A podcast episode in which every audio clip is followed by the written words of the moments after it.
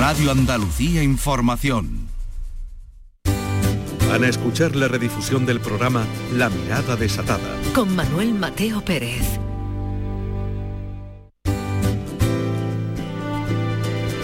La Mirada Desatada. Con Manuel Mateo Pérez. En RAI. Radio Andalucía Información.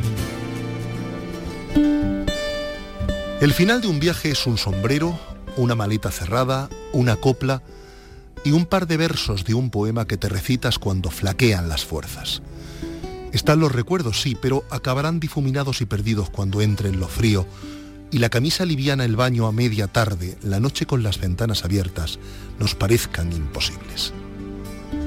En el cómputo mental que hacemos de un año, el verano, por caluroso que haya sido, ocupa un suspiro, mientras el invierno se instala con persistencia sobre los días, galopa sobre una llanura que parece no tener fin, se extiende firme como la ropa de cama que abriga mientras fuera hiela.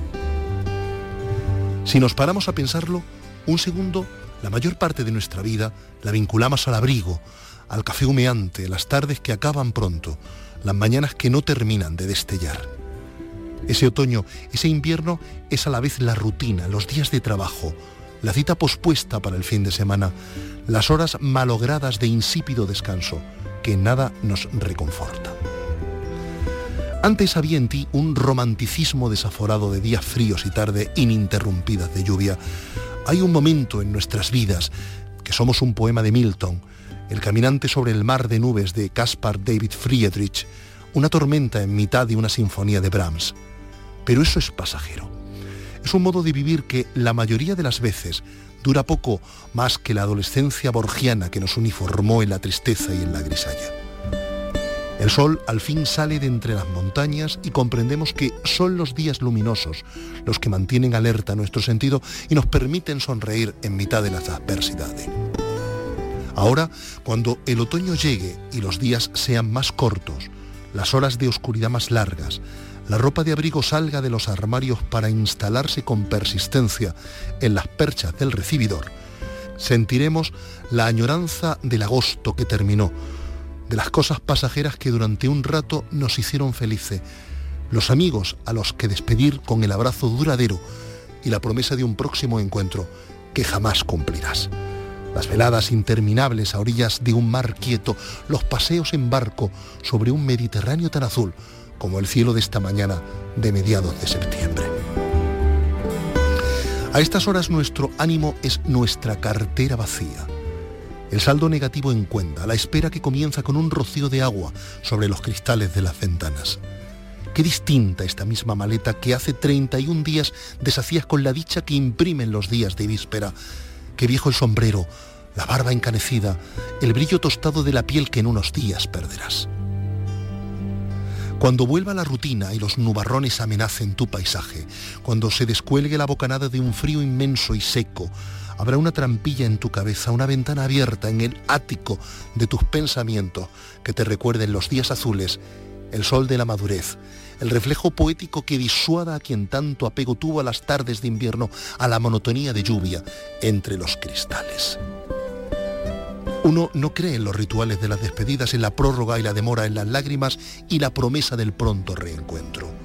Uno ha de abandonar el lugar donde ha sido feliz con la cabeza muy alta, convencido de que esos ratos vividos ya han pasado y no volverán, con el abrazo frugal y breve, con un mensaje a la llegada anunciando que todo ha ido bien y el silencio a partir de ese momento instalado en los días corrientes y que pasan sin darnos cuenta.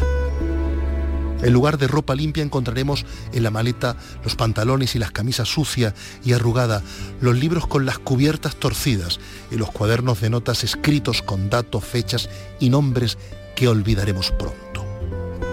El sombrero volverá a su lugar, la maleta al armario, los libros a la estantería y los cuadernos al rincón polvoriento del estudio. Abriremos la ventana y un soplo fresco nos prevendrá de que ya el tiempo es otro el sol a partir de mañana remoloneará más entre las montañas, porque en otoño todo anda mustio y perezoso. Bienvenidos a La Mirada Desatada. Nos hace muy felices inaugurar una tercera temporada de este espacio dedicado a la palabra y a la buena música. Nos espera un otoño, nos aguarda un invierno lleno de talento, de reflexión y de maravillosas melodías. La mirada desatada con Manuel Mateo Pérez en RAI, Radio Andalucía Información.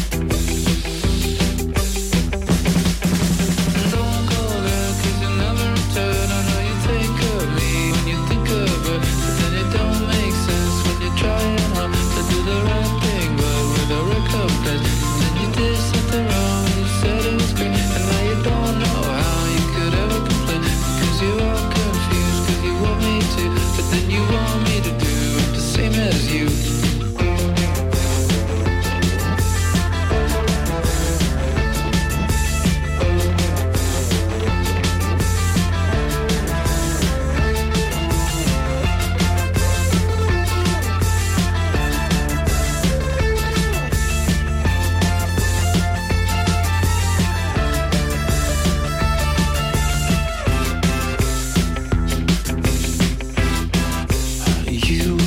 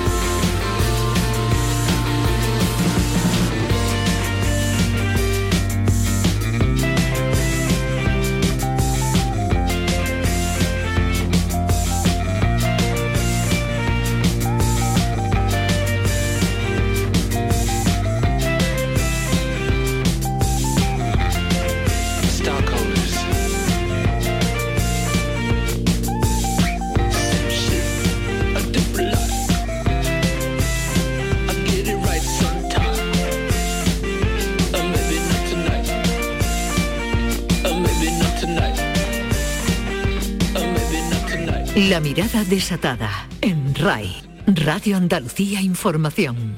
Permítanme una confesión personal. En este verano tórrido y caluroso, los momentos más gratos de las tardes era la lectura de un artefacto literario, de un libro titulado Circular 22.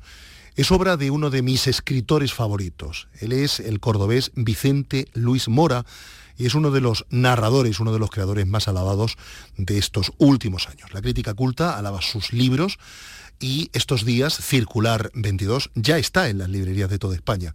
Está editada por el Galaxia Gutenberg.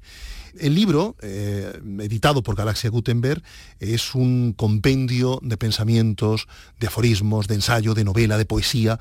Es mm, un libro casi totalizador, como solía eh, considerarlo Mario Vargallosa. Esta noche tenemos el placer de tener a Vicente Luis Mora. Vicente, muy buenas noches. Hola, muy buenas noches, ¿qué tal? Vicente, me gustaría empezar eh, por lo primero, empezar a situar a nuestros oyentes, que son ávidos lectores, por la definición, la consideración, la generalización de qué es Circular 22. Bueno, pues eh, Manuel, el problema es que es un libro muy complicado de, definir porque es un libro escrito durante 25 años eh, constantemente, es decir, no, es que haya tardado 25 años en hacerlo, sino que es que mm, he estado escribiendo durante todo ese tiempo. Y el resultado eh, es un libro que es una mezcla de géneros, se le puede llamar novela, porque el término novela es muy amplio, eh, pero en realidad híbrida o amalgama o agavilla o, mezcla bastantes géneros literarios en, una, en un tipo de escritura que, es el resultado de preguntarme cómo deberíamos describir hoy, o sea, una pregunta personal, ¿no? ¿Cómo debería yo describir hoy?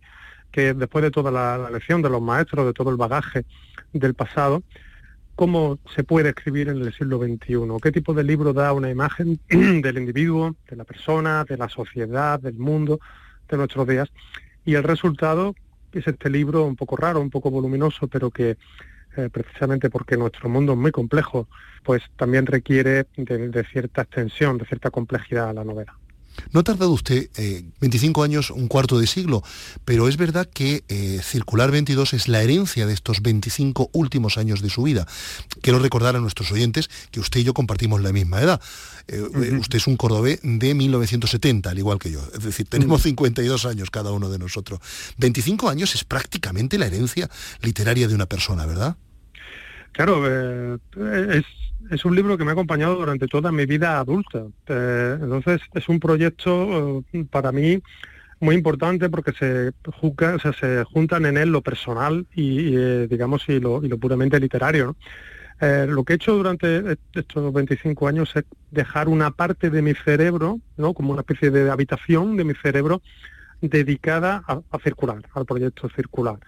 Y, mientras yo hacía otras cosas, trabajaba, me iba a vivir fuera, escribía otros libros, etcétera. Esa habitación estaba permanentemente con la luz encendida y eh, yo siempre tenía los ojos abiertos para, para, escribir circular. Es un libro que en cierta forma me ha, me ha cambiado, porque al, un libro escrito durante tanto tiempo, con, eh, obligándote a estar constantemente alerta, obligándote a estar informado, porque es un libro en el que, bueno, pues en el que, como he dicho, nuestro mundo y muchas cosas de nuestro mundo están dentro de él.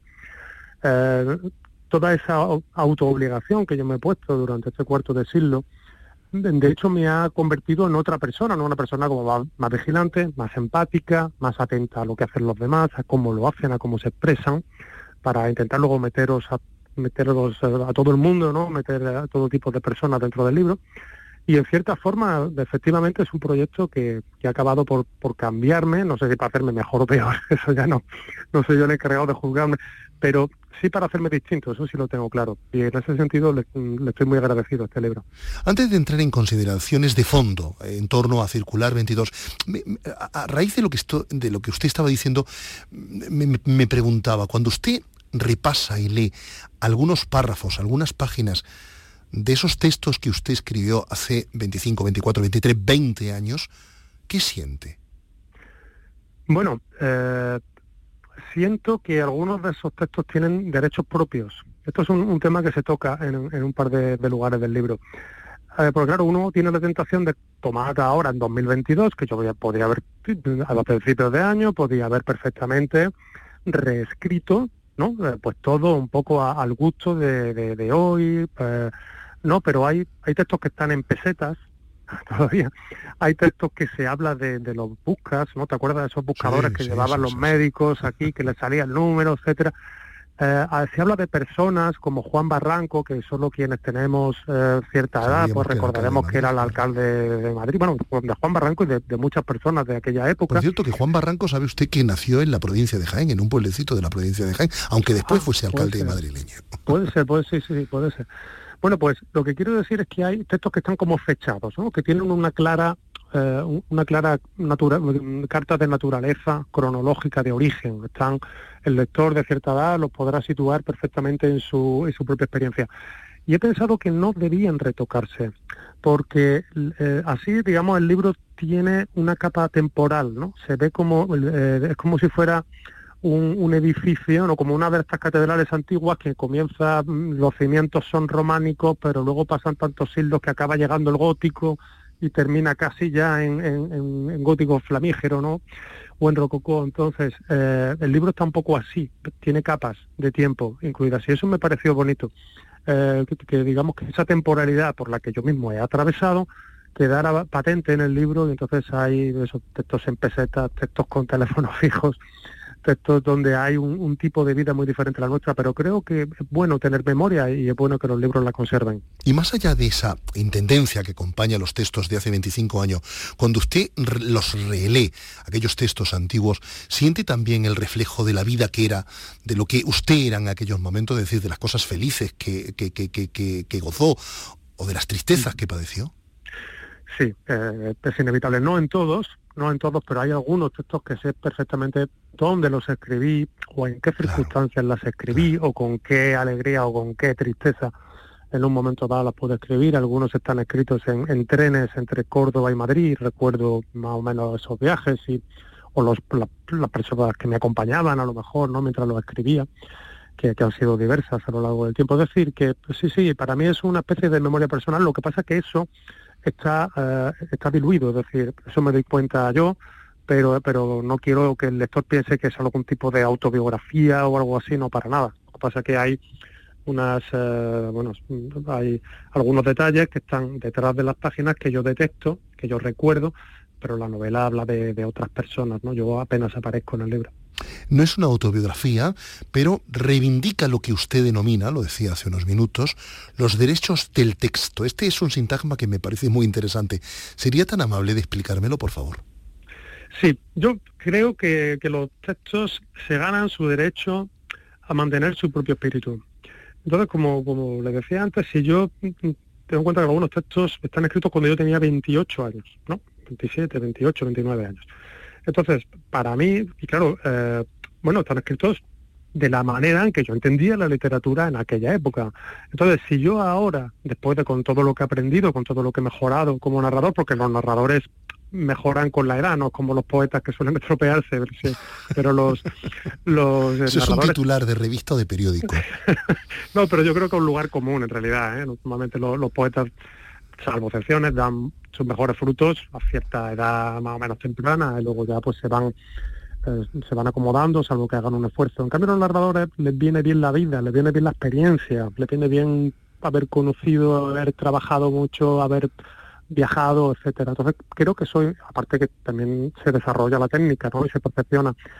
Entonces, para mí ahora, con el dominio que tengo de la técnica narrativa, podría haber cogido esas piezas de, 2000, de pues eso, de, de 1997, 98, y haberla reescrito y que ahora quedara todo como mucho más homogéneo, pero es que no, es que la vida no es homogénea, es que en, la realidad es heterogénea, es, eh, múltiple, es proteica y es polifacética. Y me interesaba que el libro lo fuera. Entonces, los derechos de cada texto, eh, de los textos que aparecieron nada más en, en, las versiones parciales que aparecieron en 2003 y en 2007, que eran infinitamente más breves que esta, pues creo que deben de mantenerse. Evidentemente, si he visto algún error, alguna errata, algún solecismo, alguna cosa sintáctica mejorable, eso sí, porque, hombre, el lector tiene derecho a un texto, el mejor texto posible dentro de las circunstancias. Lo que yo no quería que cambiaran eran las circunstancias estéticas, las elecciones estéticas que en ese momento tomé.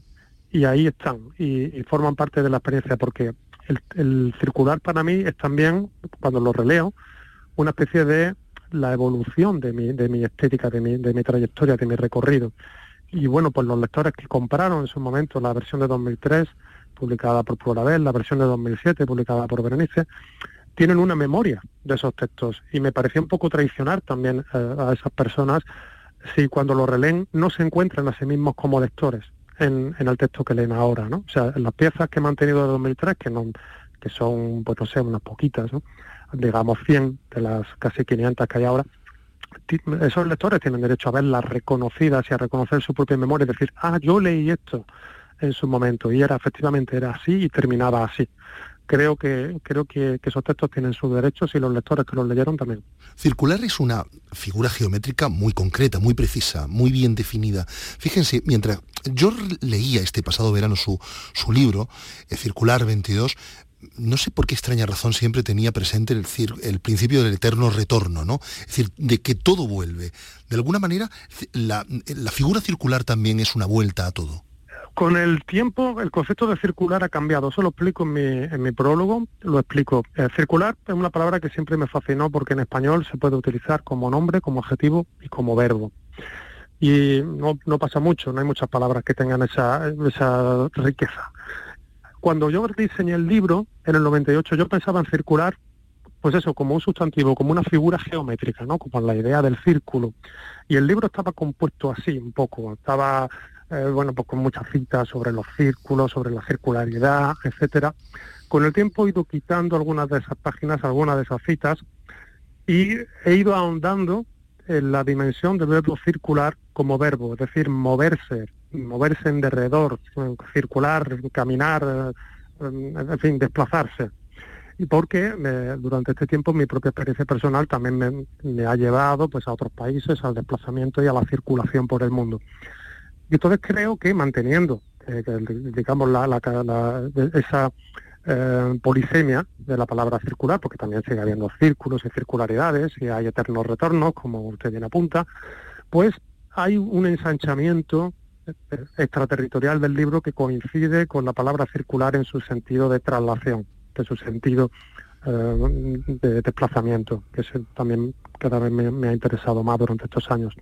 ¿Escribimos siempre el mismo texto o por el contrario escribimos cosas diferentes a lo largo de la vida? Hombre, yo, yo no repito el libro eh, porque eh, este no es que lo repita, este es que es un libro que, que tiene esta estructura de, escribirse durante tantísimo tiempo, pero salvo este libro que es muy particular porque es una obra en marcha, que es como se denomina literariamente, el resto de mis libros cada uno eh, parece escrito por el primo por un primo mío o por un por un amigo lejano no porque precisamente porque no me gusta repetirme no me gusta escribir una y otra vez el mismo libro y hacer la misma cosa no porque para eso el lector puede esperar al último ¿no? es decir bueno pues si vas a escribir toda tu vida el mismo libro cuando ya lo hagas bien en el último pues ya te lo compro no no pero es que mm, mi idea de la literatura participa de de la de, no sé, de algunos otros autores, como por ejemplo el poeta Jesús Aguado o, Stanley Kubrick, el director de cine, que nunca repetían, que no repite el libro, y que incluso eh, Kubrick ni siquiera repetía género, o sea, no solo hizo una película de robos, una película de ciencia ficción, una película de época, etcétera, ¿no? O sea que ese tipo de ese tipo de, búsquedas me, me interesa, ¿no? O sea, si tienes algo que decir, pues dilo de una vez y luego ya pues pasamos a otra cosa. ¿Y esa búsqueda constante en la que usted se empeña está detrás de esa necesidad de encontrar mm, su, voz narrativa, su gramática, su, su, inspiración en diferentes géneros? Esto es algo que me ha llamado siempre mucho la atención en su, en su obra. No, sabría definirla, no sabría si, saber si es novela, si es poesía, si es ensayo, si es incluso hasta teatro o si es cualquier otro de los subgéneros que acompaña el mundo de la literatura. Javier Calvo, en, una reseña que escribió sobre un libro mío, venía decir que, que la mejor manera de definir mis libros es que son libros de Vicente Luis Mora. O sea, son... Es ese género. Eso está bonito. hay, un género que... que, se llama Vicente... Un, género que se llama Vicente Luis Mora. Eso es hermoso.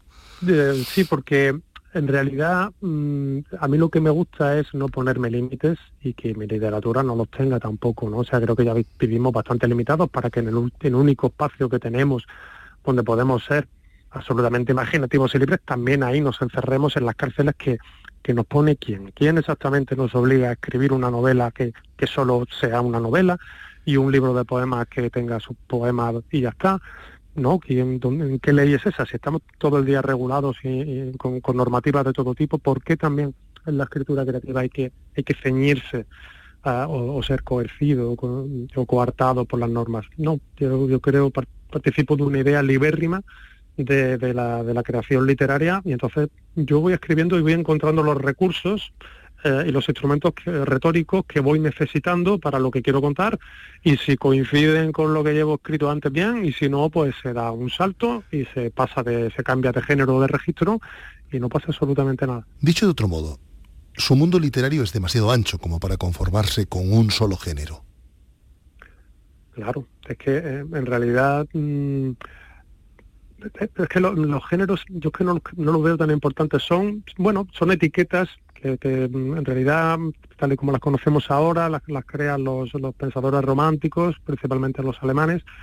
Y bueno, en su momento estuvieron bien poco para categorizar, eh, a título pedagógico, para que luego también funcionan, como explican algunos teóricos, como expectativas de lectura, es decir, para que un lector que vaya a una librería y vea arriba novela, o libros de relatos, o libros de poemas, o obras de teatro, bueno, pues más o menos sepa lo que puede esperar. Pero es que a mí lo que me gusta es que mis lectores no sepan lo que se pueden esperar y no sepan lo que se van a encontrar. ¿no? O sea, por ejemplo, Fresca Cabeza de Vaca, mi novela de 2017, comienza como una biografía y luego se rompe y acaba siendo un tipo de libro totalmente diferente. ¿no? A mí me gusta defraudar las expectativas de los lectores. Centro Europa es una novela que parece clásica, pero que luego resulta ser un, experimento literario bastante complejo y, experimental. ¿no? Entonces, a mí me gusta mm, que mis lectores no estén cómodos, o sea, que, estén a gusto, sí, pero que, que en un momento dado sepan que sus expectativas de lectura pueden verse defraudadas y eso no tiene por qué ser malo. Califica su escritura también de rara y de nómada. ¿Podría explicármelo? Bueno, rara creo que un rato, creo que bastante rara mi, literatura, sobre todo el que, el que ha leído ya. bueno, yo creo que circular eh, tiene tanto dentro, tiene tantas páginas y tantos estilos dentro y tantas cosas dentro que creo que es un libro ya bastante raro per se. Pero el que haya leído, el que tome dos o tres libros míos, incluso del mismo género, ¿no? Que tome tres libros de poemas míos, dirá, este hombre, este hombre está mal de la cabeza, o sea, está realmente le, pasa algo y, se nota, ¿no? Pero la, la parte de la, del nomadismo, de la extranjería, creo que es importante porque es en realidad es una especie de actitud vital. Ni siquiera hace falta ser nómada para, para que tu escritura lo sea. Pues no hace falta mm, salir del extranjero, vivir el extranjero, para que tu literatura, tu literatura se, se aliene, se extranjerice, se, se, se ponga bárbara, ¿no? se vuelva bárbara. Y a mí eso me interesa mucho, mirar otras culturas, leer en otras lenguas, bucear en otras tradiciones, porque eh, ese cruce, ese mestizaje, creo que, siempre produce cosas muy ricas y la propia tradición literaria sí nos lo muestra. Conviene recordar a estas alturas que usted fue director del Instituto Cervantes de Alburquerque, en Estados Unidos, y de Marrakech.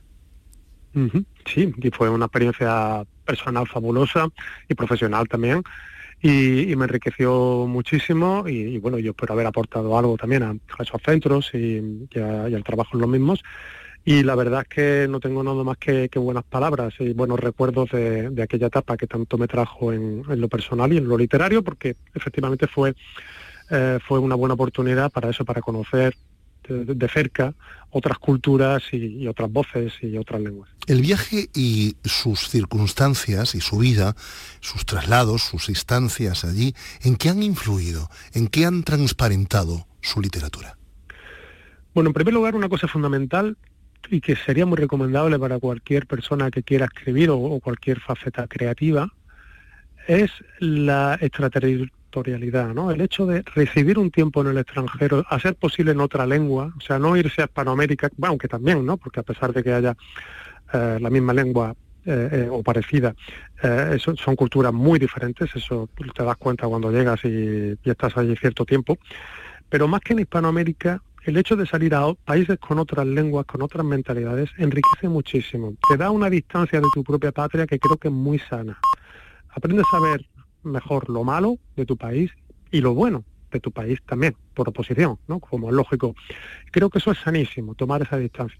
Y luego el enriquecimiento que esas otras culturas te aportan a ti, ¿no? Eh, o sea, todo ese bagaje cultural, todas esas costumbres diferentes, todas esas mentalidades, de pronto te vuelves como más abierto, mucho más plural, más tolerante, más, más rico, porque te das cuenta de que hay muchos tipos de seres humanos eh, muy diferentes entre sí y que, y que, bueno, porque el hecho de que tú seas como seas, o que tu familia, o que tu país, o, eh, o que tu región sea como sea, bueno, que es una posibilidad entre muchas otras que hay. Entonces, de pronto eso te da también como una distancia y te da también como una humildad de decir, bueno, es que hay mucha más gente, muchas más culturas, hay gente muy interesante fuera de, nuestro país de nuestro entorno y de todo se puede aprender algo. ¿Hay teselas eh, literarias de aquellas estancias en Circular 22? Sí, sí, sí, sí, hay varias. Hay varias de, Estados Unidos, hay, hay numerosas piezas que están ambientadas en Estados Unidos. Luego también estuve un año dando clases en la Universidad de, mm, Estocolmo, en Suecia, y también hay piezas ambientadas en, los países nórdicos. Luego también la cuarta parte, que se llama DERB, eh, es una palabra árabe, eh, sucede por completo en Marruecos. O sea, son las páginas, eh, las 110 páginas finales, es una parte completamente nueva que no estaba en ninguna de las dos entregas anteriores y sucede por completo en Marruecos. Así que sí, claro, por supuesto que me, que me han servido para inspirarme y para ambientar allí también peripecias y, historias. ¿Ha vuelto a aquella ciudad eh? o, como decía Gregorio Salvador, al lugar donde has sido feliz no debieras tratar de volver? no, eh, yo, mm, o sea, Córdoba la tengo muy cerca, ¿no? Estoy apenas a hora y media. Eh, no voy mucho a Córdoba, la verdad, porque, bueno, pues por razones familiares y personales, pues vivo en Málaga, trabajo en Sevilla, entonces eh, voy a Córdoba solo de cuando en cuando, pero bueno, es una ciudad que, en la que he pasado la, todavía, yo creo que es la ciudad en la que más tiempo he pasado de mi, vida, y por supuesto que todo eso forma, porque además pasé unos años muy importantes, como usted sabe, que son los del final de la infancia y la adolescencia y el principio de la juventud, que son unos años determinantes para crear amistades, mis mejores amigos son de Córdoba, siguen siendo de Córdoba, y, todo eso pues, forja y, marca mucho. Pero bueno, eh, ahí, está, la tengo cerca y siempre que pueda puedo, puedo volver. Hablábamos antes, le, comentaba antes, con toda la intención, o con toda la buena o mala intención, el término teselas literarias que se lo, eh, lo escribe un amigo suyo íntimo, que es Javier Fernández, el editor cordobés, en el prólogo, de hecho, de su libro, habla de teselas literarias a la hora de calificar las distintas piezas de las que está hecha su último libro. Es una definición artística muy cordobesa, le recordaba hace unas semanas, usted lo recordará, en la calle, en la calle cuando estuvimos juntos. Sí. Las, eh, las teselas nacieron a la vez que a ver, es que eh, ahí Javier lo explica, lo explica también un poco en el prólogo. Javier y yo empezamos a escribir un libro que se llamaba La de felicidad y lo empezamos a escribir juntos, pero en vez de escribirlo lo que eh, porque en fin él tiene su programa de escritura que es un programa muy muy muy lento muy muy muy parsimonioso muy exigente de escritura y yo tengo mi, propia bueno mi propia trayectoria pero empezamos a escribir unas pequeñas piezas a las que llamamos teselas y, dijimos que bueno que algún día llegaríamos a tener un libro un mosaico, un libro mosaico que se llamaría La ansia de felicidad. Entonces, claro, lo que pasa es que eh, es, y de ahí fuimos publicando teselas, algunas aparecían en, nuestros libros, otras aparecían en revistas, etcétera.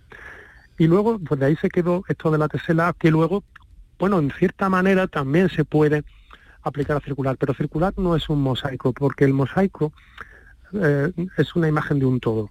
Y circular no tiene todo, no hay un todo de circular, no, no hay una, una realidad global que yo quiera representar con circular. No respondo a un modelo fragmentario, sino que responde a un modelo discontinuo, que no es lo mismo.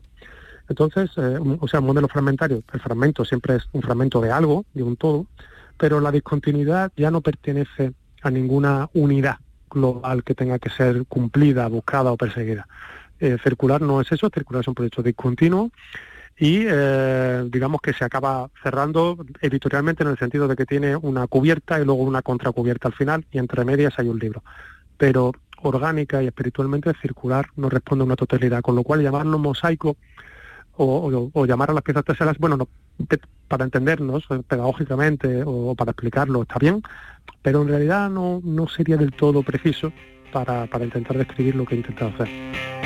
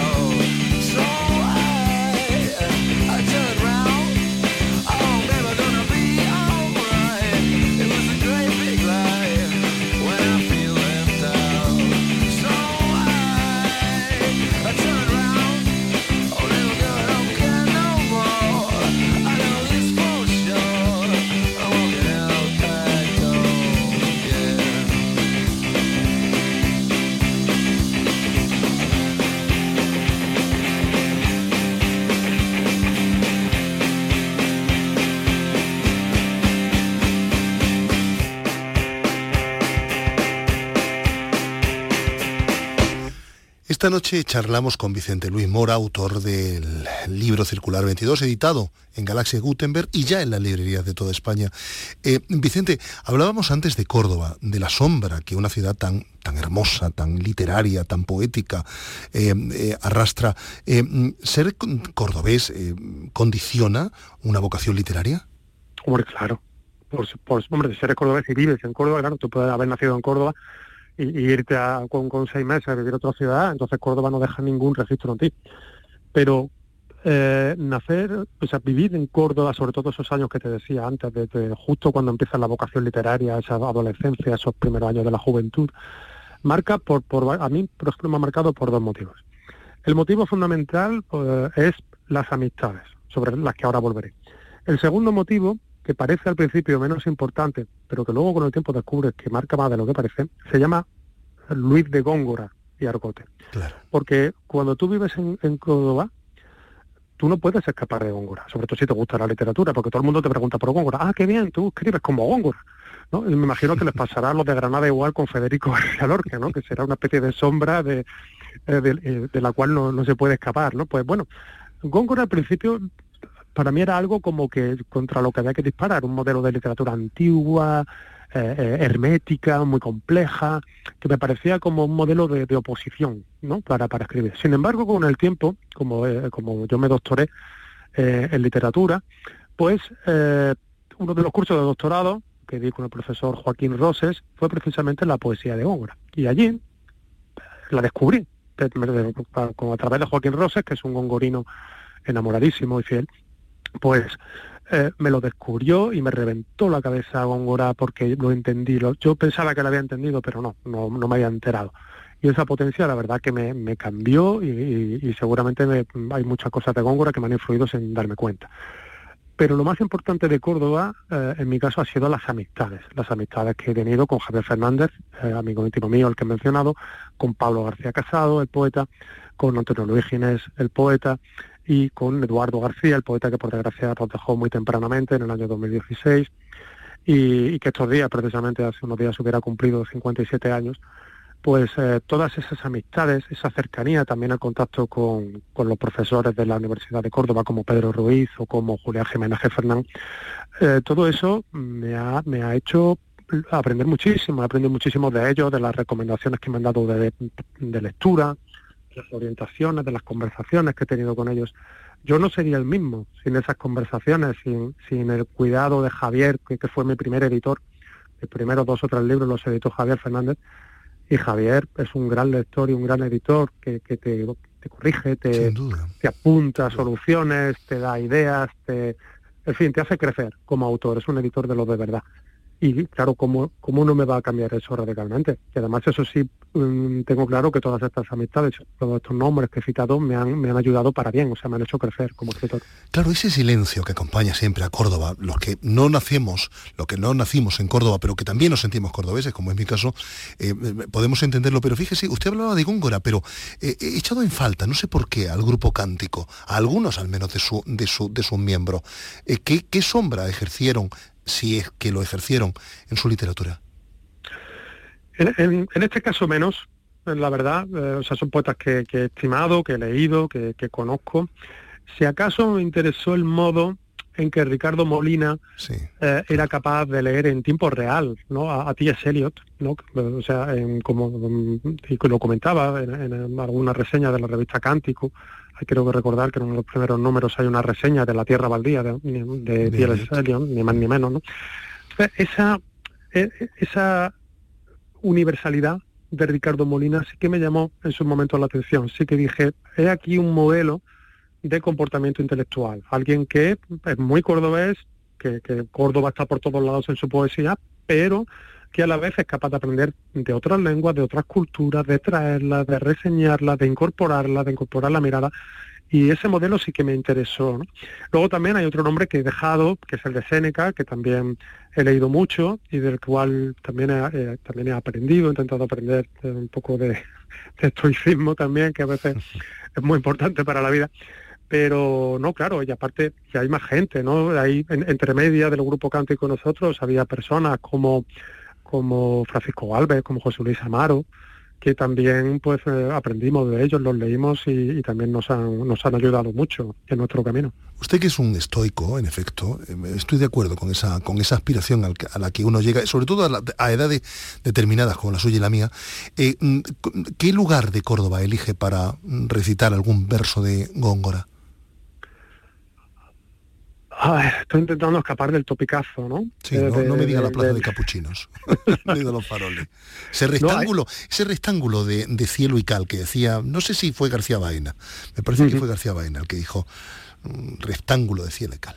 A mí hay un lugar que, me llamó mucho la atención de joven y, al que fui varias veces, a pesar de que nos va a feliz, que es el de la el mirador de las ermitas que está allá oh, arriba en la sierra que se ve de pronto todo Córdoba de arriba, y hay una visión cenital de la ciudad muy interesante. Y ahí me he ido joven a leer y me he ido a, escribir. Y hay alguna alguna cosa, algún poema de joven mío que, estaba escrito ahí. Por desgracia esos poemas eran muy malos los, tiré. Pero, pero me gusta recordar ese gesto, ¿no? De moverte para a otro punto de la ciudad, para ver tu ciudad de otro modo y escribir desde allí, ¿no? Creo que eso en realidad forma parte de mi, de mi naturaleza, ¿no? Salir para poder ver mejor. Eh, una de las cosas que más me llama la atención, esto se lo he dicho en varias ocasiones, y lo he dejado escrito de hecho, es su capacidad de trabajo. Usted es un laborópata, usted no, no para de trabajar. Dígame en qué está ahora. Bueno, ahora mismo eh, estoy, con mi trabajo de, investigación en, en, Sevilla, en la Universidad de Sevilla, que es donde estoy trabajando ahora mismo, y, digamos, desde el punto de vista literario estoy ultimando, terminando de, corregir lo que es el esbozo, todo el primer borrador de lo que será una novela que verá la luz dentro de un par de años, supongo. Pero mis tiempos son largos, o sea, este circular que tardado 25 años quizás es un caso excesivo, ¿no? Pero, oh, pero hay libros de poemas míos como Construcción que han, he tardado siete años en, en escribirlos, ¿no?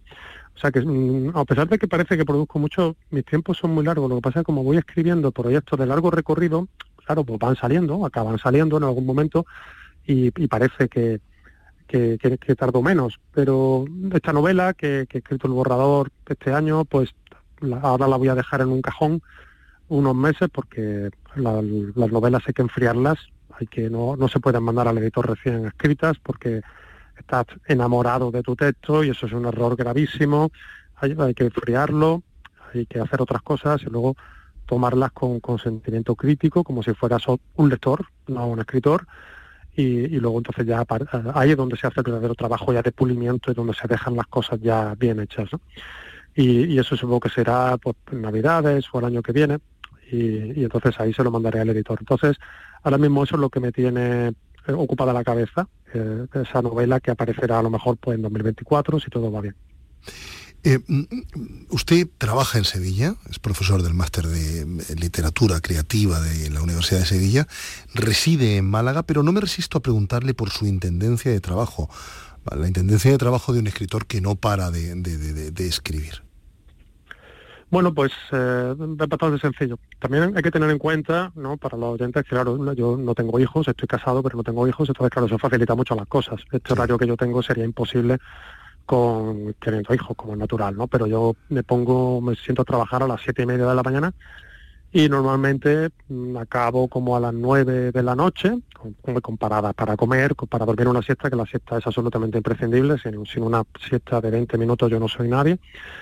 Y, así todos los días, eh, a veces incluyendo los fines de semana, pero los fines de semana intento que sea ya una cosa como más eh, relajada en el sentido de leer más que más que trabajar o más que escribir. Lo que pasa que si durante la semana el trabajo es mucho, pues entonces eh, pues hay que hacer reseñas, o si hay que hacer algún ensayo o artículo, pues tocará hacerlo durante el fin de semana, claro. Vicente Luis Mora, ¿usted, usted por qué escribe? Bueno, pues porque no tengo otro remedio. O sea, es que pues, no voy a decir que no valga para otra cosa porque sí que puedo hacer y de hecho otras cosas en la vida, pero es que esta es la que más me gusta. O sea, no, ni siquiera tengo que justificarla porque es como una emanación natural de mi, de mi forma de ser. Yo llevo escribiendo desde muy chico. Yo siempre he sabido que iba a escribir. Desde que, desde que leía libros de niño, yo me sentía ya parte de ese mundo y, y durante un tiempo yo tenía claro que dos cosas, que iba a escribir y en segundo lugar que tenía que formarme para hacerlo. Que o sea que tenía que, leer mucho que tenía que, leer sobre cómo se escribe para poder eh, hacerlo. Por eso me siento muy cómodo en un máster de escritura creativa como el de Sevilla eh, porque eh, bueno pues que considero que es un trabajo fundamental ¿no? conocer los recursos las herramientas leer buenos libros los libros adecuados no, no leer por leer porque si lees un, manual de recetas de cocina, ahí no, no vas a aprender mucho. Hay que leer bien a los clásicos y hay que saber por qué los clásicos toman las decisiones que toman en sus libros y todo eso te da un bagaje que luego te permite ser escritor. Es uno de los más alabados escritores españoles. La crítica culta eh, se rinde ante sus, ante sus textos. El último es Circular 22 y está editado en Galaxia Gutenberg. Vicente Luis Mora, de Córdoba, nacido en 1970. Ha sido un placer volver a escucharlo, aprender de usted y compartir estos ratos con nuestros oyentes de La Mirada Desatada. Genial, Manuel. Pues muchísimas gracias. Ha sido un placer también para mí. Un abrazo muy fuerte. Cuídese mucho. Nos vemos en Sevilla o en Málaga. como usted quiera. Muchas gracias. Un abrazo. Cuídese.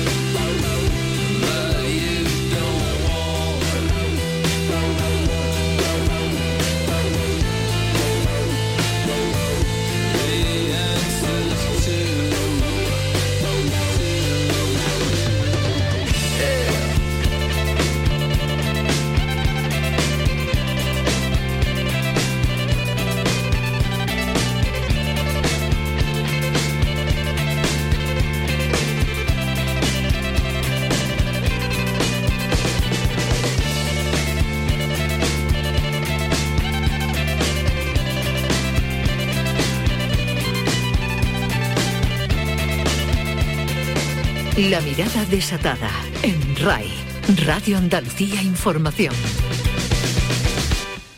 Y una recomendación editorial para allanar las largas tardes de otoño. Tomen nota. Los Jardines de la Alhambra es el título del último gran volumen editado por la editorial granadina Comares. Sus autores son la historiadora de arte y gestora cultural María del Mar Villafranca y el arquitecto Juan Domingo Santos. A lo largo de sus 296 páginas, los autores nos hacen ver la importancia de la naturaleza en uno de los conjuntos monumentales más fascinantes del mundo. La Alhambra encierra la síntesis del Jardín de Occidente, los jardines vivos más antiguos y deslumbrantes legados por el último sultanato hispano-musulmán. El libro está ordenado en torno a cuatro grandes bloques. El primero lleva por título Un paisaje cultural e indaga en torno a la historia del jardín en Al-Ándalus, la influencia de la agricultura, el agua y el vademecum de plantas, artículo este último del botánico Rafael de la Cruz. El segundo capítulo pasea el Generalife o Casa Real de la Felicidad. El tercero luce el título de Palacios, Jardines y Patios y recorre los espacios más conocidos, desde Arrayanes hasta Leones, pasando por el Partal o el delicado Jardín de la Darbe. El último capítulo recorre el bosque y la dehesa del Generalife. El libro, que ha sido diseñado y maquetado por la arquitecto Carmen Moreno Álvarez, combina una notable selección de fotografías con una exquisita muestra de dibujos realizados por Juan Domingo Santos, que desvelan el trazado la estructura, la forma y las especies existentes en el conjunto patrimonial hoy día.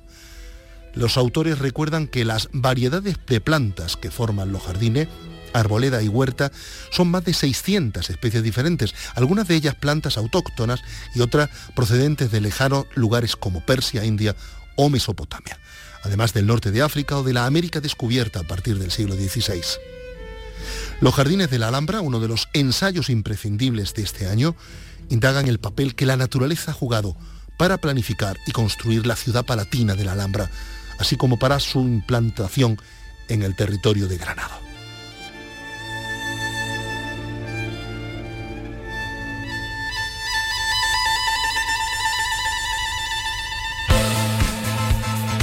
Esto ha sido todo por hoy. Inauguramos nueva temporada y nos sentimos afortunados de estar un otoño más a su lado.